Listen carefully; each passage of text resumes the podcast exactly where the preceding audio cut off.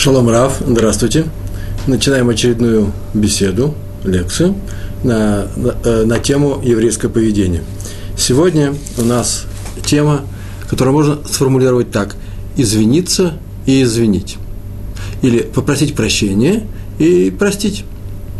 Как это делается по Торе? Э, что об этом говорит еврейский закон? Написано в недельном разделе Торы, э, в книге Бамидбар – в главе, которая называется Хукат, которая сейчас читается в Эрцесрой, в то время, когда я сейчас произношу эту лекцию, э, написано в 21 главе, посмотрите, история рассказана о том, как евреи шли по пустыне, и они взроптали, написано на э, Всевышнего и на Бога, и сказали, что зачем ты нас привел, Моше, Рабейну, нашему учителю Моше, э, сказали, зачем ты привел нас из Египта в эту пустыню, чтобы мы здесь умерли. И э, на этот ропот Всевышний ему ответил тем, что он послал на них змей, и змеи нападали на людей, и очень многие погибли.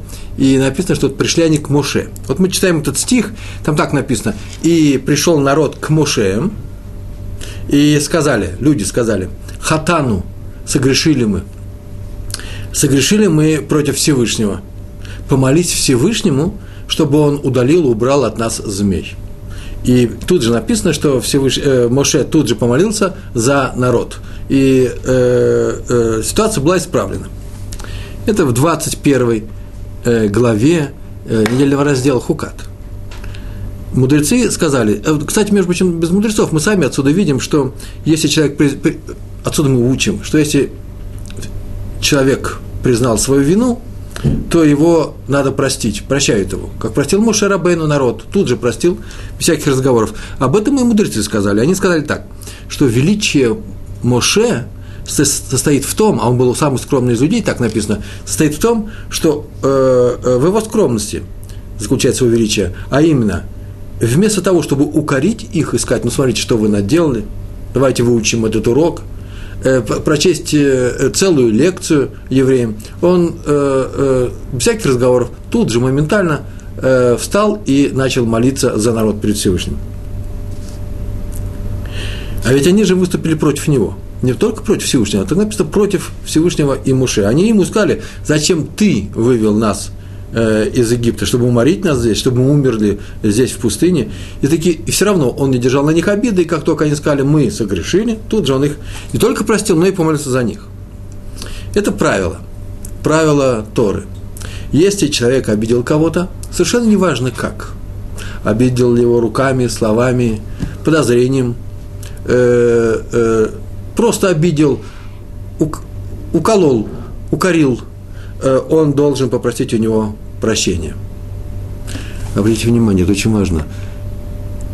Сказано, что если он его обидел, он должен попросить и прощения. Даже если он его обидел, по делу, добавим мы от себя. Если он его обидел не по делу, понятно, надо извиниться, сказать, извини, я ошибся. Нет, если даже человек не ошибся и сказал правильные вещи, стало второму человеку больно за его дела, за слова, которые он услышал в ответ, как себя ведешь, вот за это, за то, что он его обидел, укором, выговором, э, надо просить у него прощения. Э, общее правило Тшувы мы давно знаем, многие из вас это знают очень хорошо и учимся мы все давно, начинающих здесь нет, но я повторю в двух словах, что общее правило Тшувы, а именно раскаяние, исправление, заключается в следующем. Человек что-то сделал, в двух словах, человек что-то сделал, и первое, э, что э, он должен сделать для того, чтобы исправить себя, если он хочет исправиться, это значит признать вину ну, внутри себя. Он, он говорит, ой, зачем это я сделал? Зря это сделал. Называется признание вины. Второй, второй шла, второй этап заключается в том, что он сам себе говорит, не просто зачем я это сделал. Он говорит интересную вещь, ой, не надо было так делать. Мало того, что так я и не буду делать больше. Вот это вот обещание перед самим собой, а перед Всевышним молитвы тем более – это необходимый момент исправления. Это не просьба Всевышнего, дай мне испытание, сейчас увидишь, как я исправлюсь. Такое же испытание дай мне, я сейчас, дай мне, и я сейчас э, не совершу свои ошибки. Мы не просим испытаний, но готовность к такому испытанию, испытанию у человека вся есть, потому что он стал на путь исправления. И еще есть э, третий этап, он должен принести курбан. Курбан – это жертва в храме, если он сделал серьезные прегрешения какие-то, и тогда он будет исправлен. Вот теперь мы должны донести, внести еще четвертый пункт. Ну, куда его нужно поместить, он не, не самый последний. Попросить у человека, которого мы обидели, которому что сделали плохо, э, прощения. Э, на языке э, мудрецов называется примириться. Примириться с ним, чтобы у него не оставалось Э, никакой обиды на тебя э, в своем сердце. Если сделана ошибка по отношению ко Всевышнему, например, я нарушил какие-то заповеди, не хочу этого делать, то в таком случае я попрошу прощения у Всевышнего. Э, это обычное явление, обычное действие. Я читаю особые молитвы, я могу устроить пост и так далее, и так далее. Но если я сделал это перед человеком, я обязательно должен попросить у него прощения. Э, несколько историй, мы все рассказываем, какие-то истории здесь, и я выбрал историю про Раби Акива Эгера, одного из моих, моих любимых персонажей, если можно сказать про мудреца персонаж, э, э, истории из которых, о, о котором э, часто фигурирует во многих книгах, приводится как пример для подражания. Он был молодым Габаем. Габа – это э, слуга, служка в синагоге, тот, который э, наводит порядок в синагоге, работает там, бесплатно или платно. Он был молодым, когда он был молодым, он был габаем в синагоге города Лиса. Это в Польше. И ему, как человеку вообще-то ответственному, он был молодой, ему было больше 20 лет, э, рассказали об одном Аврехе. Аврех – это э, студент Ешивы. Но если обычно Ешива – это там, где учатся студенты, которые еще не женаты, то там, где учатся женатые студенты, называется кололь, а они называются не ешебодниками, а аврехами. Аврех – это значит э, студент э, Коллер. Ему сказали про одного Авреха, который вел себя недостойно. Так написано недостойно. Ни в одной из книг не написано, что он сделал. Это писать не будут, потому что нас интересует сама история, что сделал э, Раби Акива Эгер, а не что сделал молодой человек. Между прочим, есть такое правило, что если тебе или кому-то рассказывает о чем-то, что-то нехорошее, неприятное, о недостойном поведении какого-то другого человека, это не принимают к сведению, этого не нужно делать. Но, наверное, надо полагать, что здесь был как раз тот случай, когда он навел себя настолько недостойно, что его появление в этой синагоге, в этом Бет-Мидрш, Бет-Мидрш, дом учения, э, было бы нежелательным, если это была правда. И поэтому он начал выяснять, на самом деле, не будет ли плохого влияния на остальных учеников, и выяснил, что да, на самом деле так это правда было, и он его попросил э, поменять э, место учебы, больше они приходить. Короче говоря, он его прогнал. Предложил не ходить. Через 15 лет, когда Раби Акива Эгер уже стал известным человеком, известным ученым, ученым Торы, и он был, стал главным раввином города Фрейдланд, это на, э, в одной из земель Германии, и он узнал, что рядом в городе Бреслау, это сейчас большой город, тогда был маленький, тоже еврейский город, все это были еврейские города, там треть населения были евреи, э, живет тот, тот самый бывший Аврех, которого он попросил не ходить в Бет-Мидрш 15 лет назад э, в городе Лиса – и он тут же, ему, как только он узнал об этом, он позвал одного человека, довольно важного человека, который ехал в Бреславу, написал ему письмо и попросил передать этому бывшему Авреху это письмо. Тот удивился, обычный человек получает письмо от одного из руководителей э, нашего поколения, но ничего не сказал, отвез туда письмо, передал это письмо тому человеку и спросил его, все-таки не утерпел, любопытство, было ему любопытно, и он спросил, а что тебе пишет-то великий Раф Акива Эгер? Тот взял и показал это письмо, там было написано – что на, на, на плане об этом случае. И э, содержание письма было заключалось в том, что Раби Акива Эгер просит его извинить, искренне просит извинить и простить за тот случай, когда он молодой был, погорячился и выгнал его вместо того, чтобы оставить его и что-то еще делать, выгонять нельзя никого, и он просил прощения. А также просил прощения, что 15 лет он не, не мог найти возможности э, из, попросить у него извинения, э, потому что он просто не знал, где он живет. Только сейчас прислал ему это письмо. Великий человек пишет простому человеку через 15 лет о том, что у него все еще в сердце лежит это э, недоделанное дело, он не попросил у него извинения. Важное замечание. Э, мы тут рассказываем истории про мудрецов Тора. Вообще-то можно было бы изучать какой-то закон. У нас тема называется еврейское поведение, а потом рассматривать и рассказывать это на примерах нашей жизни. Кто как поступает нехорошо, хорошо, э, делать какие-то выводы отсюда, представлять, разыгрывать какие-то сценки мысленные. Я бы вообще разыграл бы, как э, бывший сценарист, разыграл бы просто в кино. И э, такие были сценарии. Может быть, это, это еще будет реализовано. Просто показывать картинку и говорить, смотрите, какая ошибка была совершена здесь, остановить кадр, сказать, смотрите, что какая ошибка и к чему это пришло. А вот как можно было бы поступать, поступить по-другому. Но сейчас я выбрал в этих беседах совсем другой путь – рассказывать, приводить истории о наших мудрецах. А мудрецы, в принципе, никого не обижали. Это люди, которые не обижают. Правило очень простое. Ну, мы говорили с вами об этом. Кто такой раввин? Раввин – тот, кто все знает. Так это только половина качеств, которые необходимы раввину. Раввин – тот, который, кто очень добр. Если раввин не добрый, он не раввин. Ну, а если добрый раввин, но он не знает все, то он тоже не раввин. Он должен все знать и быть очень добрым. Эти два качества необходимы. Они должны быть присущими быть каждому человеку, который руководит э, в, э, хоть чем-то в, в, в э, религиозном, близким к Торе в нашем народе. Так вот, Наши все истории о том, как нужно просить прощения после того, как извин... кого-то обидел, немножко висят в воздухе. Почему? Потому что мудрецы обычно никого не, не обижают. Так вот, тем не менее, они, обратите внимание, просят извинения, прощения даже за случайную обиду, которую, за случайную боль, которую они принесли другому человеку. Э, не всегда случайно, бывает но маленькую боль, необходимую боль, все равно они просят прощения у другого человека. Сейчас вспомнил, как однажды попал, ну, тут к одному религиозному, да своему однажды, однажды попал и остался у э, врача, э, который лечит зубы. Каждый раз, когда он делал больно, и сейчас делает больно, и человек морщится у него под бормашинкой, он просит прощения настолько искренне, как будто что-то плохо, плохое сделал этому человеку. Мне это качество так нравится. Вся говорит, не надо, это же я шел на это. Говорит, но все равно, мне больно вместе с тобой, я стараюсь, чтобы тебе не было больно. Это хорошее еврейское качество стараться не причинить даже необходимую боль другому человеку. У нас написано в законах, в законах про Йом-Кипур, о том, что Йом-Кипур, Йом-Кипурим, что этот день э, искупаются грехи, э, сделанные отдельным человеком всем нашим народом. Теперь это выполняет этот день, день молитвы и поста, выполняет функции храма, которые были раньше. Мы потому и существуем, что вина наша не накапливается, как у других народов, она искупается, убирается – на эту тему мы сейчас с вами поговорим, как искупается вообще вина, но в частности она искупается Йом-Кипуром, а именно молитвой и постом. Но написано, что искупаются только грехи человека по отношению ко Всевышнему, по отношению к его заповедям, по отношению к, к, к, к тому, какой, какой образ жизни он ведет, но не по отношению к другим людям.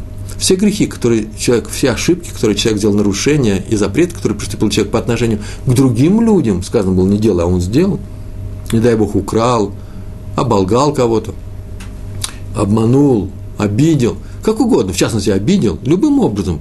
Эти грехи не э, снимаются Йом-Кипуром, а они остаются до тех пор, пока так написано, пока ты не пойдешь и не примиришься с этим человеком, не попросишь у него прощения.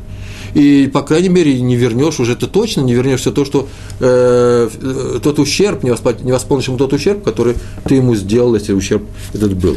И моральный ущерб, и физический, и материальный, денежный.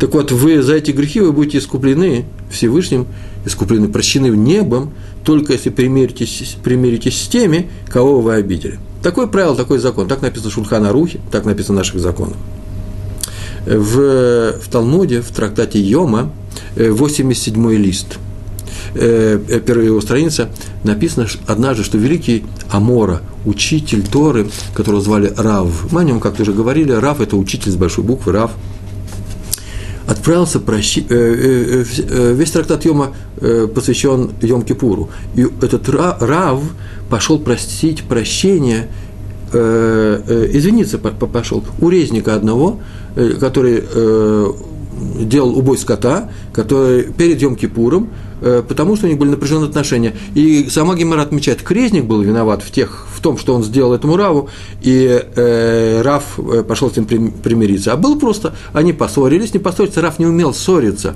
но у них был тяжелый обмен э, мнениями. Сейчас я скажу, как это иногда бывает у больших раввинов, какой тяжелый обмен мнениями с простыми людьми, и он ждал, когда придет резник попросит прощения у него, по крайней мере, примириться с ним. Потом вздохнул, сказал, ну, раз он не примиряется со мной, перед Йом Кипуром я пойду сделаю мир между нами. И отправился. Есть еще одна история. Э, э, она написана в другом трактате, называется Танит. Это значит пост – тема не Йом Кипура, Йом Кипур тоже пост, а это вообще любой, любой пост в э, Масехат, в трактате Танит написано о том, как однажды великий ученый Раби Лезер Бен Шимон ехал на осле. Между городами, где-то в какой-то дороге, не в городе. И увидал одного, особенно уже очень некрасивого человека, крайне некрасивого, я бы сказал, сказал страшного. Почему страшного? Потому что он остолбенел, смотрел на него и даже непроизвольно, как в Талмуде написано, сказал, не удержался – да чего ж страшен? и замолчал. А потом испугался, что он обидел того человека, потому что человек это вообще ничего особенного не делал, стоял на улице и никому ничего не говорил. Нормальный человек, только с очень уж страшным лицом. И чтобы справиться, он сказал, ну, наверное, в твоем городе все такие, мол, ты-то не виноват. И увидел, что еще хуже, он сказал, и так расстроился, следствие он с этого слаб, подошел к нему, написано, что он упал перед ним и начал просить прощения, на что этот человек страшный, наверное, он не первый раз это слышал, наверное, он знал, кто это такой перед ним говорит, такой великий ученый, и так уже он расстроился, что ему такие фразы сказали, сказали, что он сказал фразу, которая, между прочим, в Талмуде приведена полностью, он сказал, если у тебя есть какие-то претензии, то обратитесь к тому, кто меня создал. Научил он, поставил его на место. Раби Лезер не успокоился, сказал, просил прощения, тот его не прощал и пошел своей дорогой. Раби Лезер так не, не, не поднялся на осла, пошел с ним пешком за ним. И пришел в его город, и вошел в этот город, и встал на большой площади, обратился к жителям этого города, попросил помощи у них, попросите его, чтобы он простил мне за то, что я сказал жуткую глупость, жуткую гадость я сказал, я сказал, что он страшный. Нельзя это говорить, запрещается. Я объявляю, что он не страшный.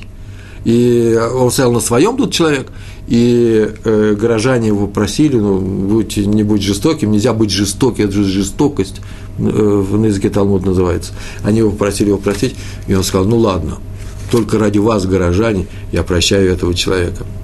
Так он получил это прощение, и об этом случае Раби Лезер бен Шимон сказал фразу, которая записана в наших книгах, так написано, «Будь гибким, как тростинка, не будь несгибаемым, как кипарис».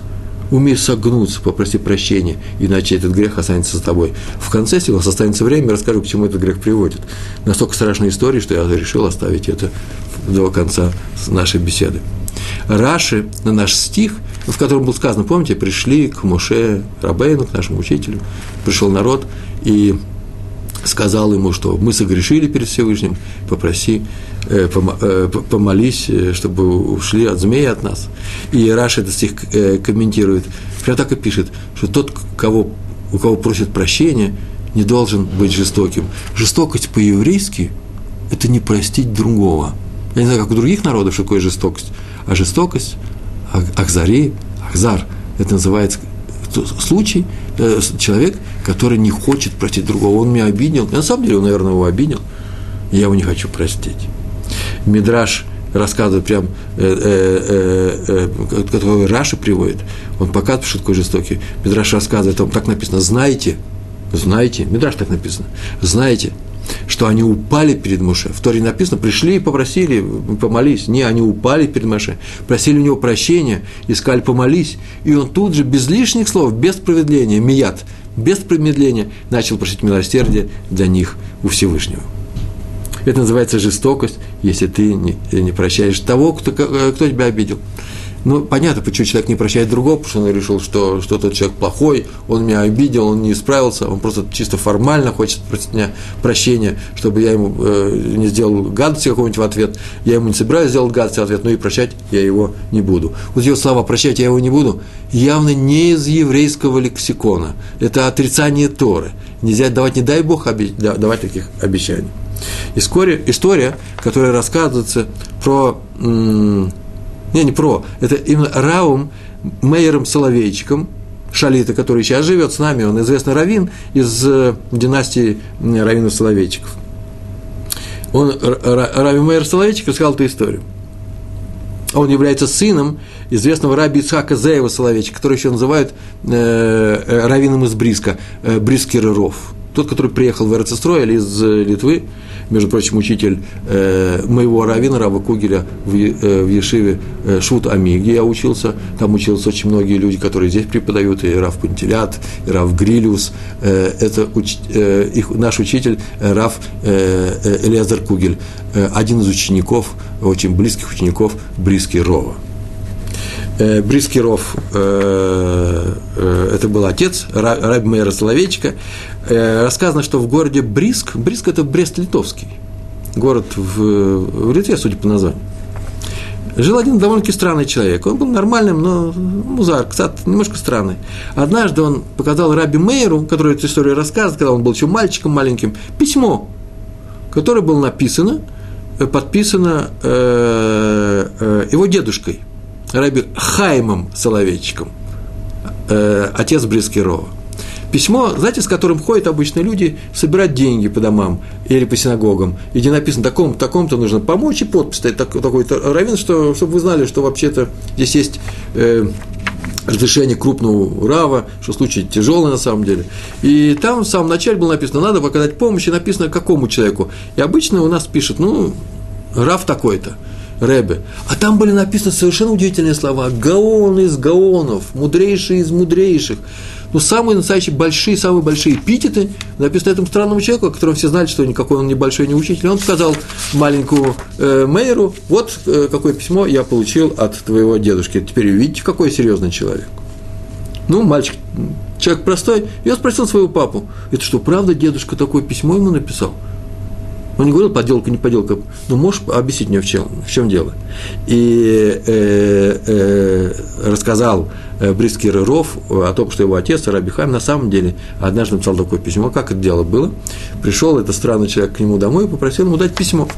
И тот ему начал писать письмо. Он говорит, нет, нет, напиши мне, что я такой-то, такой-то, гаон из гаонов, мудрейший из мудрейших, гений из гениев.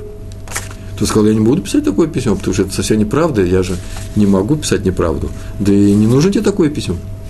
Тот настаивал, и вдруг Раби Хайм Соловейчик, который вообще был очень мягким человеком, говорит, если так, то я вообще не буду писать письмо. Совсем я его не буду писать. Мы перешли через все рамки, нельзя такую просьбу выполнять. Я не способен. Тот человек обиделся и ушел. Как только он обиделся и ушел, Раби Хайм схватился за сердце и сказал, ой, что я наделал, я же на ровном месте обидел человека ни за что. Ну, может, у него желание такое, чтобы его так звали. Ну, всякое бывает. Где-то э, как ты можешь это объяснить? Ну почему же я сказал ему ни за что, не, под, не пишите такое письмо? Он побежал за ним, начал просить прощения, то говорит, нет, ничего, Рэбби, я не буду вас прощать. Первый раз мне такое говорят, мне Гаону из Гаонов такое говорят. Тот его пригласил обратно, угостил э, э, чаем, говорит, давайте я напишу все, что хочешь. И написал ему это письмо, только чтобы примириться с ним. Э, э, и тот теперь ходит и показывает письмо.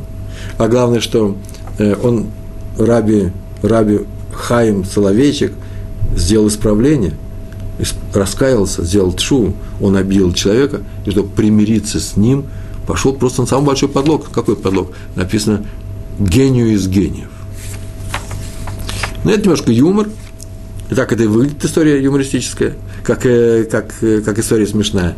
А вот немножко серьезная история Рав Исроэль, э, про Рава Исроэля Коневского – который звали Салантер. Он из города Салант. Это известнейший человек, очень много историй про него рассказывают. К нему однажды пришел на экзамен э, один Аврех. Что такое Аврех, мы уже знаем. Это человек, который учится серьезно, у него семья есть. Учится, э, э, он учился серьезно в, в Ешиве. Э, он пришел для того, чтобы получить смеха. Смеха это э, руконаложение, да? Это когда один раввин дает ему просто устную формулу такая и говорит о том, что да, ты сдал экзамен, теперь ты можешь занимать такие, такие-то должности. Сейчас составляют бумаги на, с такой смехой. Э, просто нужно сдать определенные экзамены, и он получает смеху. И они сидели, он его экзаменовал, и в это время вдруг пришли два человека, которые которых нужно, было срочно принять. Я сейчас скажу, почему кто нужно срочно было принять. Пришли два человека к нему, и сказали, что у них суд Торы, Динтейры, суд Торы, и они пришли, потому что у них есть некоторый спор, скорее всего, финансовый, не написано в книжках о том, какова природа этого спора, и надо было им принять решение, и он знал, как, судя по всему, что это люди были полностью религиозные, соблюдающие, что никак никакого не будет спора, и он быстренько решил их спор, тут же решил, и они, будучи очень состоятельными, богатыми людьми, достали э, э, конверт и сказали, здесь деньги, чек на 5 тысяч рублей – это было в России еще в Литве? М-м. Это было э, не в России, это было в Литве, но это было до того, как Литва отделилась, до Первой мировой войны. Искали, что здесь лежат деньги, и положили на стол. После чего пошел экзамен, и экзамен продолжался, и после чего сказал э, Салантер, э, Рав Коневский, Сроль Коневский сказал, что, к сожалению, друг мой, сын мой, ничего не получается.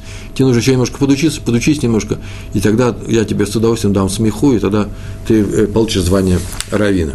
После чего он ушел. Смотрел Раф Салантер, Салантер на стол, а на столе нет конверта. Он испугался, больше здесь никого не было. Заходила жена, положила чай. Ну, не жена же взяла это, куда делась? А этот молодой человек, он вообще знает он, где он живет, но лично он его не знает, и он побежал за ним. Он его догнал и сказал, вы мне извините, пожалуйста, может быть, вы по ошибке, молодой человек, взяли конверт э, с моего стола. И говорит, это тот, который, в котором лежат 5000 рублей, как они сказали? Ну да. Рэбе, как я могу взять чужую вещь, даже по ошибке не вздумайте? Нет, нет, нет, нет, не говорите такого, я ничего не делал. Ой, извини, извини, сказал, сказал Раф и пошел домой. Очень печальный. Пришел домой, делать, неизвестно, что делать. Входит жена и говорит, между прочим, это очень интересно. Ты сидишь, два человека перед тобой, ты делаешь, э, э, судишь, положил конверт на стол, молодой человек сидит в полметра от этого конверта, это же называется ивер, э, э, перед слепым ты ставишь препятствие, а вдруг, мы же не знаем его, а вдруг мы сейчас его делаем соблазн, такой, что он вдруг он возьмет этот конверт, нужно было взять какое-то другое место положить, я его взяла, вот смотрите, э, смотри, он лежит на другом столе за чаем, он как обрадовался, что деньги у нас вернулись, теперь нужно попросить прощения у этого человека, и он бежит, а он не знает, где он живет, и он вечер, весь вечер бегал по этому району, спрашивал всех, наконец-таки выяснил, э, э, кто такой, и э, начал просить прощения. Тут, конечно, извините, конечно, Рэба, все нормально будет. Но Салантер не удовлетворился, не успокоился. Он говорит, ты знаешь что, давай будешь приходить ко мне э, три раза в неделю, мы с тобой будем учить вот тот материал, который ты мне сегодня не сдал. Мы его очень хорошо выучим, и ты, конечно, ждашь этот экзамен. Тут обрадовался, и он полгода ходил. Ну, человек, наверное, не очень э, шибко продвигался в науках, он ходил целый год к нему, и через год он ему дал э, смеху, дал э, звание равина и устроил не просто так, а еще устроил на э, хорошую работу с этим званием, для того, чтобы только, потому что чувствовал вину перед ним, как же мог зап, э, подозревать человека, который чист, наки, чист в, во всем своем поведении, в том, что он сделал плохое дело, украл, не дай бог, чужие деньги. И несмотря на то, что он его устроил, всю жизнь перед Йом-Кипуром он приходил к нему и просил у него прощения. Так просят извинения э, наши большие рабани. Э, это история про раввинов. Вот так нам и надо поступать, потому что зачем же мы собираем, зачем их записывают, зачем мы их пересказываем, зачем у нас выходят книги, полные истории про еврейских раввинов. Какая польза от этих раввинов, э, от этих историй? Только та польза, что это не что иное, как прямое указание к, прямое указание к конкретному действию. Сейчас еще расскажу историю про э, э, раби Симхо Залмана Бройда, а потом расскажу немножко теорию. Он был очень старым, он был древним, можно сказать, и уже мало куда выходил из дома, и один Аврех к нему приехал, один студент Ешивы, который учился у него, и попросил приехать к нему на свадьбу. К удивлению всех, он поехал, он согласился и поехал. Хотя он уже последние годы не выходил из дома, ему было тяжело это делать. И приехав на свадьбу, э, он приехал, сел в, э, э, в сторонке и очень долго разговаривал с отцом этого жениха. О чем-то не разговаривали. Его спросили, почему так сделал, почему он поехал, изменив своему, ну, просто своему обычаю, уже никуда не ездить. И он сказал, знаете ли, дело в том, что 20 лет назад у нас в Ешиве здесь, в моей Ешиве, Рав Бройд так сказал – Э, был некоторый, была некоторая ссора, некоторый, некоторый конфликт, махлокет между студентами Ешивы. По одну сторону был вот этот человек, а по другую сторону был несколько других аврехов, другие студенты. Они ко мне пришли на один Торы, и я им сказал, что правы, вот они правы, а вот этот человек не прав, и ему нужно попросить прощения, и он обиделся и покинул нашу Ешиву. Я поступил, как Тора того требовала. Я равин, по-другому я не мог поступить. Но все 20 лет я мучился, у меня боль была, сердечная боль, о том, что я никак не мог найти возможности примириться с ним, показать ему, что я не держу на него ничего, и чтобы он был тоже со мной в хороших отношениях со своим раввином. И сейчас пришел, пришла возможность поехать на эту свадьбу. Я спросил, он ли там, отец свой жив, он жив, он там будет присутствовать. Я поехал, и теперь я могу спокойно умереть так сказал Раф Бройда, что у меня не осталось последней, последней, э, э, последней черного пятна на, э, на моей совести. И я поехал с ним мириться. Между прочим, еще одно маленькое замечание о том, что такое раввины. Мы как-то с вами говорили о том, что нельзя участвовать в спорах и в ссорах. Вот э, э, это, сейчас я расскажу одну историю не про прощение, не про то, как нужно просить извинения, а про то, что как нельзя участвовать в спорах. И именно связано именно с этой историей. Насколько это важно э, не участвовать в спорах. История про Рава Арона Куэна, э, зятя Хофицхайма. Э, Хофицхайм, как известно, Хофицхайм, великий Хофицхайм, не приехал в Эрцестрой, у него не получилось из Польши. в начале 20 века, а его зять э, э, э, Раби Аарон Коэн, он был Коэном, как и сам Хофисхайм, он приехал сюда, в, в Эрцесройль, и приехал в Иерусалим поселиться, и э, э, решил обосноваться в одном из первых кварталов за пределами старого города, который называется Шарей, э, э, Шарей Цедек. Он приехал, э, поселился там, и там его встретили, в синагоге был большой праздник, крупнейший человек приехал сюда, э, взять крупнейшего руководителя нашего поколения, ему устроили большую квартиру, э, было тесновато в Иерусалиме тогда, а тут ему устроили большую трехкомнатную квартиру, у него была большая семья, и он там прожил, но и не прожил одного месяца, как вдруг однажды оказалось, что его нету. И нет, один день, два дня, бросились его искать, никто не знает где. Спросили человека, который видел, как он утром потихонечку уезжал, и уехал он в Бнейбрак, и отправили делегацию в Бнейбрак, и спросили его. И там он их встретил, эту делегацию угостил водой. Раньше добирались не как сейчас, за, э, за один час на автобусе, номер 402 или 400. Раньше ехали чуть ли не целый день, и на перекладных, и он их встретил – и э, они ничего не говорили, просто как, как Раф, Раф устроился, он сам сказал, вы, наверное, удивляетесь, почему я так потихонечку уехал. Я сейчас скажу, почему. Когда я собирался ехать в Эрцесроэль, я спросил своего тестя Хофицхайма, в каком месте мне лучше всего поселиться. В Небраке или в Таль-Авиве, э, в Небрак только начинали это строить, или в других каких-то местах, в Цфате, может быть, в Цфате еще селились, или в Иерусалиме. Он сказал, неважно, где ты устроишься. Главное правило, главное правило такое. Где бы ты ни был в Эрцесройль, никогда не ввязывайся ни в какую ссору, скандал или повышенный тон. Никогда, нигде. И сразу же беги с того места, где ссорятся.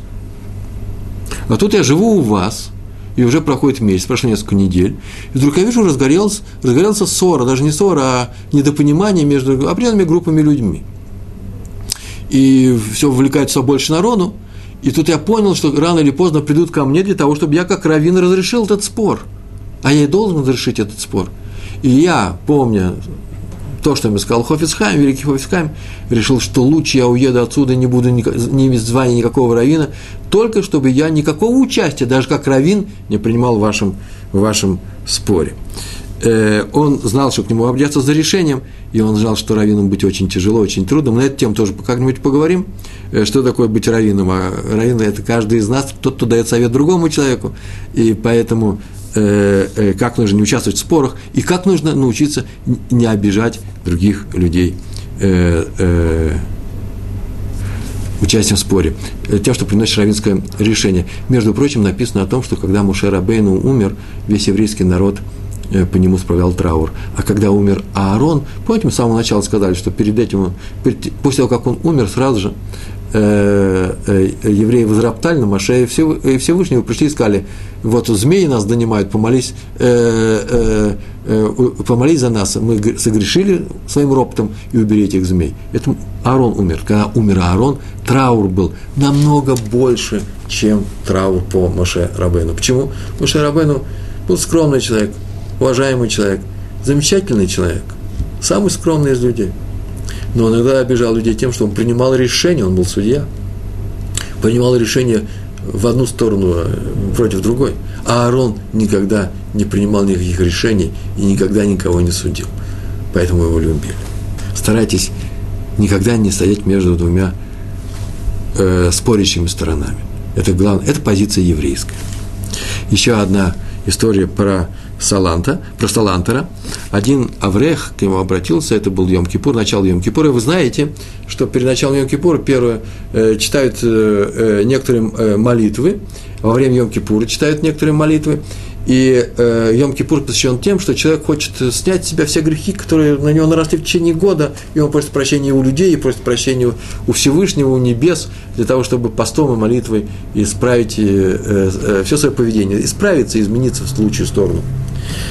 И э, один Аврех перед молитвой Наила, который вот-вот должна уже была начинаться, спросил его, а когда эта молитва кончается? Наверное, для того, что он спросил, чтобы знать, когда ее успеть э, закончить еще до, э, до звезд, э, когда звезд выйдут на небо. И он спросил э, Салантера, когда она кончается, и вдруг Ра, Раби строил, ничего не говорив, показал ему руками, мол, не знаю. Он так сделал, не знаю. Тот немножко удивился, потому что Раф Исроиль так никогда, никогда ни с кем не говорил. Он обычно говорил ртом. Я отошел в сторону. После всех молитв подошел к нему Раби Исраиль и сказал ему, ты меня извини, конечно, что я у тебя, что я тебе не сказал словами, но я уже начал молитву Ашрей, которая читается перед некоторыми молитвами, а, а ее, как известно, когда читают, я, нельзя прерываться в ней. И чтобы не прерываться, я и показал тебе словами. А потом во время молитвы Ашрей, я еще, еще не дошел до конца, вдруг я понял, не понял, а возник у меня вопрос. Нельзя прерывать молитву Ашрей. В то же время нельзя обижать человека. Так может быть, ради того, чтобы не обидеть человека, стоит прервать молитву Ашрой? И я ее не прервал, и тем самым тебя обидел, извини меня, пожалуйста. Отсюда мы видим, что из этой истории, что запрет обижать человека намного важнее очень многих других запретов Торы. И даже в Йом-Кипур, как сказал сам Саландер, он так сказал, как видим, даже сам, в сам Йом-Кипур, когда мы просим прощения у неба и у людей, даже, в эту, даже во время этих молитв можно другого обидеть. Я испугался, что я другого обидел тем, что я с ним не мог ответить ему словами. Прости меня, пожалуйста. И еще одна история про раби Шлома Залмана Ойербаха, э, Зацалю благословенной памяти, э, великий мудрец, ученик Рава Шаха. Почему мне особенно хочется рассказать эту историю Раби Шлома Залмана Ойербаха? Потому что я живу в районе Рамат Шломо, Рехт Шуафат, который назван так Рамат Шломо э, в память о Раби, э, Раби Шлома Залмане Ойербахе. Я вообще люблю истории про него. До этого у нас их и было мало, но нужно будет это восполнить. У него были очень интересные, замечательные истории. Он был тоже очень старым, и к нему пришли, история очень короткая, пришли к нему ученики его Ишивы, чтобы он их благословил перед Йом Кипуром, он их благословил, и он уже был на самом деле старым. Я как раз в это время и видал, я в это время и приехал в Эрцестройль, я видал э, такого старого человека. И Рав Шах я тоже в свое время застал, и тоже, когда приезжал специально в брак, э, э, когда он уже, ему было больше 90 лет. И э, он благословил их всех – а потом посмотрел на одного из Аврыхов и сказал, а ты тоже учишься, сынок, в нашей Ешиве? Тот сказал, да-да, я один из наших студентов. Ну, сказал, сказал. И вдруг, когда они ушли, он вдруг подумал, я же его обидел. Я обидел, потому что его любимый учитель не знает его. Ломакир не знает его, не признал его. Что он сделал перед молитвой, перед молитвой Йом Кипур? Осталось два часа. Он пошел в Ешиву пешком, ну, окружение своих, наверное, каких-то людей, которые помогли ему продвигаться, поднялся ногами на четвертый этаж, туда, где жили эти студенты, то только чтобы попросить прощения у этого человека за то, что он спросил, сынок, а ты тоже с нами учишься? Вот как он боялся обидеть других э, людей. Я сказал, что мудрецы других людей не обижают, но бывает, бывает что и мудрецы обижают других людей. Э, история немножко юмористическая, но все равно эта история правда, так оно и произошло, про раби Арона Котляра, э, руководителя известнейшей Ешивы Каменец. Однажды перед Рожа Шана э, он попросил одного студента, одного вреха пойти на почту и отправить телеграмму и он ее написал, эту телеграмму, бланк заполнил, э, телеграмму в Америку, одному довольно-таки известному раввину в Америке, который приезжал, оказывается, год назад, в этом году, летом, перед, до Рожешана в Израиль и посетил его э, здесь, в Израиле. Э, и в этой в, этом, в этой телеграмме было написано, что он его просит его простить. Прости меня, пожалуйста. Накануне Рожа Шана я прошу прощения, смиренно прошу прощения. Но поскольку бланк открытый, и все видали, что там написано, спросили его, э, а что э, Раби Аарон, э, за что просит прощения? Тот-то знает хотя бы, за что просит прощения. На что Раби Аарон Котляр сказал ему, вообще-то, мне, извините, я тоже не помню, я не знаю, я не знаю. Это было очень удивительно, очень странно слышать от взрослого человека, от равина, фразу, что он просит прощения за то, о чем что он не знает. Но он объяснил – Дело в том, что при последней нашей встрече он настолько резко со мной разговаривал, а человек это очень хороший, резко он не будет говорить. И я вдруг понял, что, наверное, он резко разговаривает просто стопроцентной уверенностью у есть. Это потому, что я его чем-то обидел. Я не, не знаю, чем он меня обидел, и поэтому прошу прощения, чтобы у него не оставалось желания резко со мной разговаривать э, э, и впредь. Э, возвращаемся к нашей теме про Авраама Авину. Э, написано про Авраама Авину – том месте, где было написано о том в Мидраше, что Моше, Рабейну, без всяких разговоров тут же пошел и исполнил просьбу народа и помолился за них перед Всевышним, написано, что он поступил как Авраам Авину, который помолился за э, Авимелаха перед Всевышним. Э, так написано у нас в это, э, этот кусочек написан в трактате Бава Камы. Там было так сказано, трактат Бава Камы обсуждает сцену, именно эту сцену. Всевышний сказал Авимелуху, а теперь верни жену этому человеку. Вот сейчас, вернее, женой этому человеку. Мы знаем, что когда во время голода Авим, э, Авраам Авину, наш пратец Авраам, пришел в землю филистимлян, Плештим, и, чтобы переждать этот голод, то Авимелах э, и слуги Авимелах, увидев, что Сара очень красивая, как это и было в Египте, такая же история повторилась, они взяли э, Сару, украли ее, э, насильно взяли к себе во дворец, и э, Всевышний обратился к Авимелху, сказал, что ты будешь поражен, ты и твои приближенные страшной болезнью, верни сейчас же этому замечательному человеку, этому цадику, этому, этому праведнику Аврааму, его жену. И э, написано в конце этой сцены, и помолился Авраам Всевышнему. Авраам помолился Всевышнему и излечил Всевышний Авимелыха. И сама Гемара, сам Талмуд рассказано, отсюда мы, э, рассказывает, отсюда мы видим, что если обиженный попросил обидчика помолиться за меня, то последний обидчик будет прощен небом. Сама Гемара об этом говорит. Если ты, если обиженный, обидчик просит прощения у обиженного, и если он прощает его, то обидчик, тот обидел, будет прощен. А если он не прощает, не будет прощен. Именно из этого стиха. Почему? Потому что написано «излечил Всевышний Авимелаха». Излечил – это называется, что он его простил. Он простил Авимелаха. Почему? Потому что Авраам его просил. И э, но сама Гемара спрашивает, зачем же Авраам-то попросил, э, зачем же Авраам э, его, э, э, зачем он молился? Простить достаточно. Сказано, прости его. Мы знаем, что если ты обидел человека, он э, э, попросил у него прощения, он тебя простил, все достаточно. Зачем еще нужно молиться? Есть ответ, очень простой. Да, достаточно было простить. Но надо было научить, а Авраам же в особой ситуации научил людей. Надо было научить людей, что нужно прощать. Вот для того, чтобы они увидели, что я простил, не, не надо было ходить обирать, а я его простил, я его простил нужно было сообщить народу, а народ это знает как чудо. Какое чудо? Авраам помолился за Авимелыха, и об этом все рассказывают. Вся, Эрс, э, вся земля Палестимская полна этого слуха. Они заболели, и Авраам помолился, и вся болезнь прошло. Чудо. Тем самым было миру сообщено, что существует такое правило, что ты должен э, прощать, и я, Авраам, простил. Есть, правда, еще и второе, второе объяснение, э, э, такое объяснение – это же ведь э, заповедь отношений между людьми. Один человек обидел другого, не Всевышнего, а другого. Но Всевышний сказал, не обижай других людей.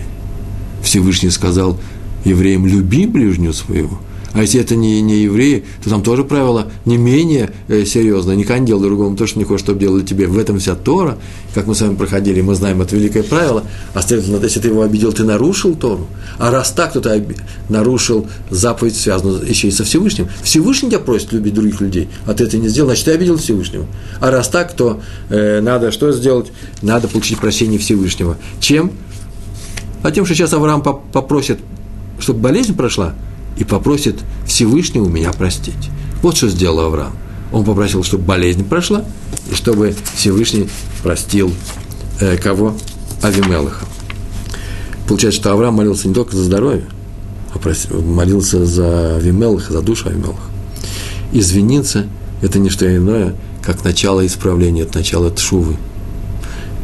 Без извинения, без просьбы о прощении, никакой тшувы, никакого раскаяния не будет. Не получится ничего. В трактате Гитин, так называется трактат Вавилонского Талмуда, написано о том, что однажды Раби Яшуа бен Ханане, так написано, история очень короткая, без всяких преамбул, без всяких вступлений, шел по большому римскому городу, и к нему пришли и сказали, что Ребе здесь, в этом городе, в тюрьме, находится один мальчик, судя по всему, еврей, в самом в Талмуде не написано, э, один мальчик, который необычайно красив, у него необычайно красивые волосы, у него необычайно красивые глаза. И Раф пошел к этой тюрьме. читаешь комментарий, ну, я тоже читаю комментарий, почему? Потому что слова очень странные, почему с волосы, почему с красивый мальчик. И в комментарии следует, что очень интересная вещь, что Раби Хашуа бен Ханания выполнял миссию, очень большую миссию. Его послали в итальянские города с большой миссией выкупать тех пленников, которые римляне взяли, пленили и содержали у себя. Собирали деньги, последние деньги собирали по всей Иерусалиме, давали раби Ашуа бен Ханане, и он ехал и выкупал этих пленников. А, и известно было, что красивых мальчиков, обратите внимание, не девочек, а мальчиков, отбирали особо. И римляне были крайне распущенный народ. И для того, чтобы для своих утех они отбирали именно молодежь, маленьких мальчиков тоже э, по красоте. И поэтому Раби Ашо просил всех говорить не только о случаях, кто где здесь, в какой тюрьме, в каком, э, э, на какой базе, где собирали, в каком лагере концентрационном, римском содержатся наши, э, э, наши евреи, но если есть случаи, там, когда есть кто-то красивый из них, их нужно было выкупать в первую очередь. Это все я прочитал в комментариях. Тут было только написано, и он пошел в тюрьме. Пришел он к тюрьме, и встал в дверях и громко сказал, сказал, речитатив на распех, кто отдал Якова на разорение, а Израиля на растерзание? Какую фразу он сказал? И из темноты, из, из этой ямы, бор, из там, где заключенные были, раздался юный голос, детский голос, который сказал, разве не Бог, перед которым мы согрешили? На что, на что сказал Раби Ашуа, о, этот человек будет большим учителем и знатоком Тора, и большим учителем. И он его выкупил. Ну, явно, что он его выкупил. И все спрашивают, а что случилось? Что здесь произошло? Произошло следующее. Пришел Раби Ашуа и прочитал стих из пророка Ишаяу, Исаия, э, в 62 главе который так звучит, разве не Бог, э, э, кто отдал, отдал Якова на растерзание, Израиль э, на разорение, Израиль на растерзание. Посмотрите, это мой перевод. Там можно сказать на грабеж, на разграбление, там много можно слов сказать, кто э, уничтожает Яков и терзает Израиль. И продолжение стиха, следующий стих сразу за этим идет. Пророк Ишаяху спрашивает, кто отдал? Разве не тот, перед кем мы согрешили – и поэтому он сказал, это будет большой учитель, потому что в детском юном возрасте знает наизусть всего, всех пророков. Знает продолжить стих. Но есть еще и второй ответ. Второй ответ мне больше нравится. Второй ответ такой. Да нет, еще глубже. Дело в том, что все люди знали прекрасно, что храм, второй храм уж точно, был разрушен за грехи всего народа. Мы, евреи, согрешили. Как сказали евреи, пришли и сказали, помните, так Моше Рабыну, мы согрешили тем, что роптали. На нас пришли змеи, помолись, скажи Всевышнему, что мы исправились. Мы, мы сами можем помолиться, кстати, между прочим, молиться самому нужно, но мы, наверное, таком, на таком уровне находимся, на таком низком уровне, что мы еще не встали, мы еще не можем впрямую говорить со Всевышним. Помолись ты, ты праведник. Вот здесь так, такое произошло. Все говорили, что мы справились, э, мы справились, мы согрешили. Ну, каждый думал, ну не я. Мы согрешили, но не я. Я же особенно ничего не делал. И только этот мальчик сказал вслух, Разве не Всевышний, перед которым мы согрешили? А он был вообще безгрешный. Ему еще и 13 лет не было. Он был ребенок. И он уже взял вину на себя. А это и есть не что иное, как свойство еврейского руководителя. Тот, кто согласен взять вину всех на себя и быть искуплением этого, этого греха, вот тот и может быть э, руководителем еврейского народа. Раби Ашуа, еще не, еще не выкупив его, показал пальцем в темноту на этот голос и сказал, вот этот будет великим ученым. Так оно и было. Вот великий ученый был им, который приведено в Талмуде дальше. Попросите прощения очень часто не что иное, как взять вину на себя. Даже когда вины особенно не было. Несколько историй, которые мы здесь рассказывали, они заключаются именно в том, что кто-то только из-за того, что он обидел, просил прощения, обидел кого-то, он говорит, ну я виноват, прости меня, пожалуйста. А уже если человек виноват, а уже если человек на самом деле сделал плохое, что-то плохое, нечаянно, или ошибся, нарочно сделал, но ошибся, не надо было это нарочно делать. Обстоятельства были не таковы, они его не заставляли это делать. Или погорячился, темперамент у него такой, ответил горячо. Сначала вот ответил ему, нагрубил, или что-то, не дай Бог, поднял руку на другого. Теперь обязательно он должен пойти и просить прощения. И второе правило, это сегодняшнее очень важное правило, и тот, перед кем он просит прощения, должен обязательно, не проявляя жестокости, это прощение принять. Правила здесь очень простые. Приходит человек, приходит человек и просит него прощения. Если тот, так написано в наших книгах, так написано у Рамбама, тот говорит ему, я тебя не прощаю, не хочу, помучайся. Если ты мучишься, мучишься сам, не хочу тебя прощать, то он к нему должен прийти второй раз. Если он его второй раз не прощает, он к нему обязан прийти третий раз. Деваться некуда, придется к нему прийти. Но если он не прощает его третий раз – то Тора объявляет жестоким, жестокосердечным. Говорится, что больше не надо к нему ходить, но ничего не получается. На нем теперь самому есть вина. Он проявляет жестокость в еврейском народе, ему отвечать перед Всевышним. Не надо ему говорить, а, теперь ты ответишь перед Всевышним, раз ты меня не прощаешь. Не надо этого делать. Ты свое дело сделал, уходишь, собираешь меня из 10 евреев, взрослых людей, мужчина, женщина, это, можно это сделать, обратиться к своему э, раввину, как это сделать, и сказать, я перед таким-то просил прощения, просил извинения три раза, поэтому лучше всего ходить со свидетелями. Я хочу быть чистым перед Всевышним, перед этим человеком. Искренне прошу прощения у него. Он меня не простил, я вам объявляю, что я чист. И они ему говорят, говорят ему, объявляют, что теперь ему не нужно туда ходить. Между прочим, попросить прощения на, нужно на самом деле искренне. Формальное прощение никого не интересует. Если на ней, по крайней мере, уж точно. Это же заповедь Всевышнего. Ты теперь будешь иметь большой... Ты совершил тяжкий грех перед Всевышним, если просишь чисто формально. Надо найти в себе силу, возможности прос, прос, попросить прощения, исправиться, просить извинения у этого человека. Я его обидел. Не говорить такую фразу, но пускай он изменит свое поведение, в результате, э, из-за чего я и плохо ему и сделал, тогда мы с ним помиримся. Не-не-не, нет. Каждый обязан просить прощения за те дела, которые он сделал, вне зависимости от того, что послужило причиной этих плохих дел. Отвечает за свои дела. Пускай он отвечает за свои дела и э, попроси у него искренне э, прощения, сказать, что я на самом деле неправильно поступил, нужно было поступить по-другому. Нам нужно было пойти к Равину просто и попросить Равина решить ваш спор. Ну, не обзывать его, но не ругаться, но не поднимать на него руку и не дай Бог оскорблять. Не дай Бог плохо с ним разговаривать. Все это не еврейские дела.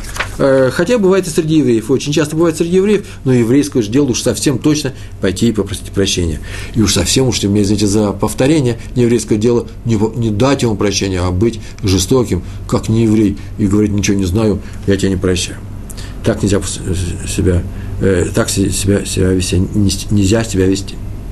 Э, Раф из Поневеш, известный раввин, раби Йосеф Шлома Кайман, однажды приехал в, э, в Италию, это было сразу после войны, э, сообщили, что всех евреев собирали тогда на территории Италии, э, из всех лагерей, всех беженцев из городов Польши, не обязательно тех, кто были в концентрационных в концлагерях, но и тех, кто просто оказался без дома, без всего, и для того, чтобы кого-то отправляли в Америку, кого-то отправляли в Израиль, все это пришло по желанию, и э, их устраивали каким-то образом, и он приехал туда, э, э, Раф Поневиш, Поневиш, это известный Ешива, город был в Литве, э, раб, э, раби Йосиф Шломо Кайман. Быть, соседняя улица у меня в Рамат Шломо находится, называется э, улица Рава Кайнмана. Это известнейший человек – он приехал в Италию, там собрали людей из лагерей, их отправляли в, дальше где-то, там что какие-то уроки, занятия, там их, кого-то откармливали, медицинская помощь была, он там давал уроки. И вот на второй день, когда он приехал, он вдруг во время синагоги, в синагоге, во время молитвы, шахрис, утром рано поднялся на возвышение и сказал, трижды сказал, я прошу прощения у вас у всех. Я прошу прощения у вас у всех. Трижды он это сделал. Я прошу прощения у всех у вас. И вот вас спросили, за что? Что случилось? Сказали, конечно, мы тебя прощаем, вне всякого сомнения, Рэбе. А потом спросили, в чем дело? Он сказал, вы знаете, когда я ехал, я думал, что здесь ничего нет, здесь миньяна нет. Это миньяна 10 евреев, которыми можно молиться. Здесь книг нет. А если есть книги, то никто не сядет. Здесь никто не будет со мной учиться что здесь пустыня. Пустыня не сколько среди, э, здесь, в Италии, сколько пустыня в сердцах людей, которые прошли через всю эту катастрофу, прошли через, э, э, через э, оккупацию немцев, через немцев прошли. Я сказал, теперь я увидал, что все это не так, из-за того, что я плохо о вас подумал, я прошу прощения. Вы понимаете, что рабаним ведь не только когда кого-то обижают, хотя просите прощения. Они прощают, просят прощения даже когда есть просто некоторая мысль, плохая мысль о ком-то. Ну как плохая? Она нормальная мысль, но, скорее всего, он не учится. А потом кажется, что он учится, называется подозрение. Ты заподозрил кого-то, как тот случай, когда, помните, когда пришел человек и сказал, не ты ли взял, не ты ли взял 5 тысяч рублей у нас? Ну, там это было сказано хотя бы э, устно. А на самом-то деле, я только подумал об этом, думал, конечно же, он взял. То, а кто, кто увидит, что это не он, уж точно беги туда и попросить у него прощения. В таких случаях еще есть, говорят, благословляют. Говорят браху о том, что нечаянно плохо о вас подумали. Хофицхайм, у нас осталось ровно 4 минуты. Хофицхайм э, э, написал очень интересные слова. Помните, я в самом начале сказал, что кое-что я расскажу в самом конце. Слова эти написаны в книге Ховисхайма, которая называется «Масса и Амелах», на главу, на недельный раздел, который называется Азину. Азину. Там написано следующее. Если кто-то обидел человека, то нет ему прощения небес, пока он не примирится с ним, пока у них не будет установлен мир, примирится мир – объединение некоторое, душевное, не будет ни душевного разлада между ними. Это известное правило, известно всем. И если еще... Тут Хофицхайм начинает писать те слова, о которых я сегодня не говорил, о которых тоже известно в еврейской науке. Но если он не примирился с кем-то, обидел человека и не примирился с кем-то, то его еще раз посылают в, в, до смерти не примирился и умер, то ему еще раз дают жизнь, для того, чтобы он еще раз на землю его посылают, прожить еще целую жизнь, чтобы он смог примириться с этим человеком. Единственная функция – помириться с этим человеком. Единственная роль. Например, пишет Хофицхайм. Кстати, между прочим, он не просто так пишет, он пишет, комментируя один стих в книге Таилим, э, псалмы э, царя Давида. Там так сказано. Законы Всевышнего – это правда и справедливость одновременно. Так сказано. Это правда и справедливость одновременно. Эмет, вацедек, яхдав. Почему слово яхдав? Скажите, правда и справедливость. Почему одновременно? И он говорит об этом.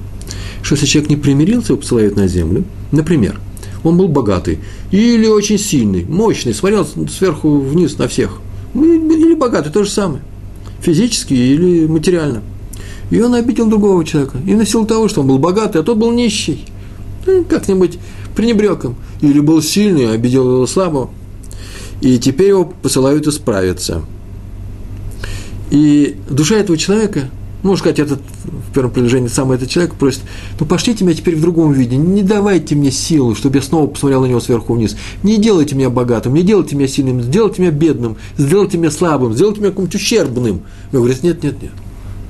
Тебя посылаем именно сильным, чтобы ты опять-таки исправил ту ситуацию, в которой ты был раньше – Исправь будучи, ты же теперь понимаешь, в чем дело? Что это цель твоего появления, второго появления на земле.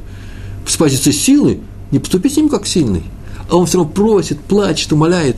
И тогда рахамим, милость, милосердие, цедок, с ним поступает. Но раз ты так просишь, мы дадим тебе возможность быть бедным или ущербным, физически ущербным, чтобы ты не повторил ту ошибку. Теперь человек живет в этой жизни и думает, а почему я бедный? жалуются, почему у меня такой мозаль плохой, судьба такая. Ты же сам и просил об этом. Так это называется правда и цедок. Правда – это необходимость исправления, а цедок, справедливость – это то, что пошли ему навстречу. Не надо плакать на свою долю. Э, и на этом мы с вами заканчиваем.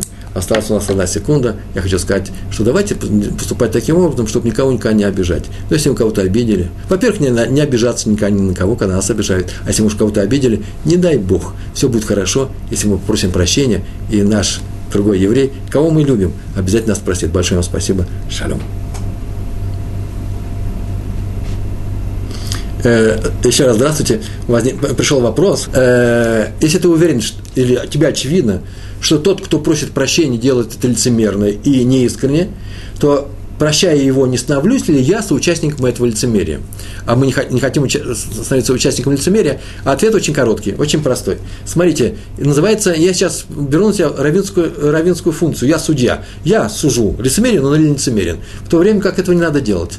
Если он просит прощения, будем исходить из того, что он просит его искренне. А это его уже личное дело. Если он лицемерит, то он нарушает. Я ему помогаю исправиться, я не помогаю ему лицемерить. И поэтому голодному я даю хлеб, а оказывается он сытый, нарушаю ли я, помогаю ли его обману? Нет. Я делаю именно то, что просил меня Всевышний. Дай тому, кто просит, протягивает руку, хлеб, чтобы он поел. Дай тому, кто просит прощения, возможность э, быть прощенным. А уж что он с этим сделает, это его личное дело. Большое вам спасибо, до свидания, шалом, шалом.